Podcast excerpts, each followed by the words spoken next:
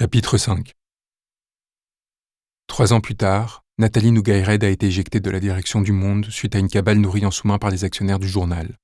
Julian Assange est toujours enfermé dans son ambassade, le protégé de Xavier Niel, Emmanuel Macron, est entré à l'Élysée, et je me retrouve donc dans un pays transformé, à la démocratie effondrée, au Ritz, à quelques pas de celui qui avait naguère tenu à m'inviter à déjeuner. Une artiste, qui m'a vu grandir sur les tournages de mon père, m'a demandé de l'accompagner.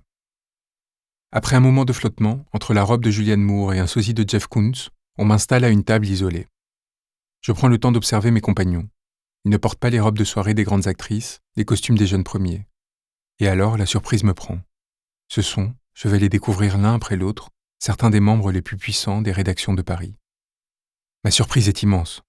Dans la vanité de l'apparat et de l'asservissement, ils se sont rendus là, heureux d'être invités à un tel événement.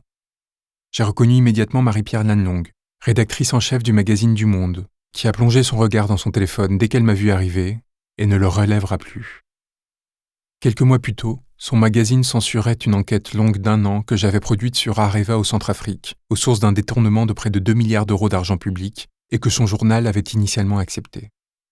Elle, qui se trouve là, invitée au cœur de l'argent, a agi sur instruction de sa direction. Comme me le confirmera sa consoeur Camille Seus, après qu'un autre pilier de la rédaction, Serge Michel, trois semaines plus tôt, a rencontré la même difficulté. Je reconnais là aussi Joseph Gosne, de Grazia, qui rit de ma présence en ce lieu.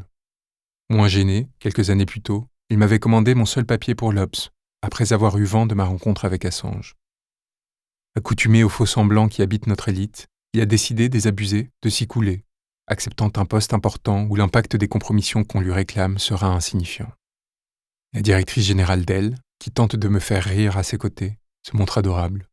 Je lui suggère de me recruter alors qu'on nous annonce un concert privé de Will Smith, en petit comité, et que les vins continuent de couler, je lance sans y penser. Mais au fait, pourquoi êtes-vous là? L'ambiance jusqu'alors détendue se resserre d'un coup.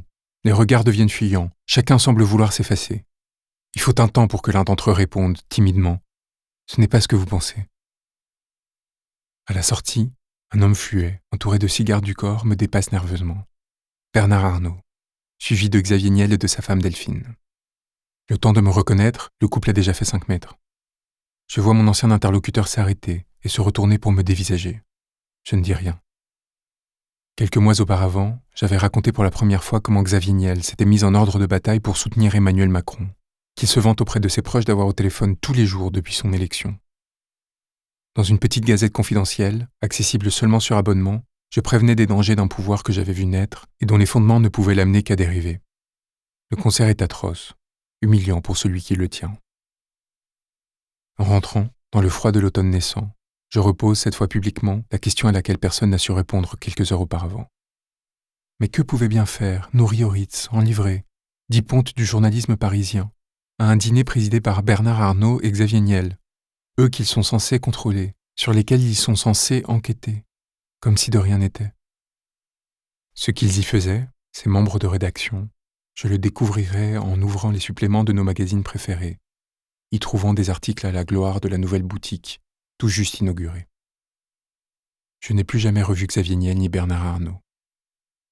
Dans la nuit, j'avais envoyé un dernier message au premier, comme pour le prévenir de ce qui venait. Oui, c'était bien moi. Burning houses wherever they are. Les maisons brûlent, où qu'elles soient. Ce monde pouvait bien les absorber. Je ne le laisserai plus jamais me toucher.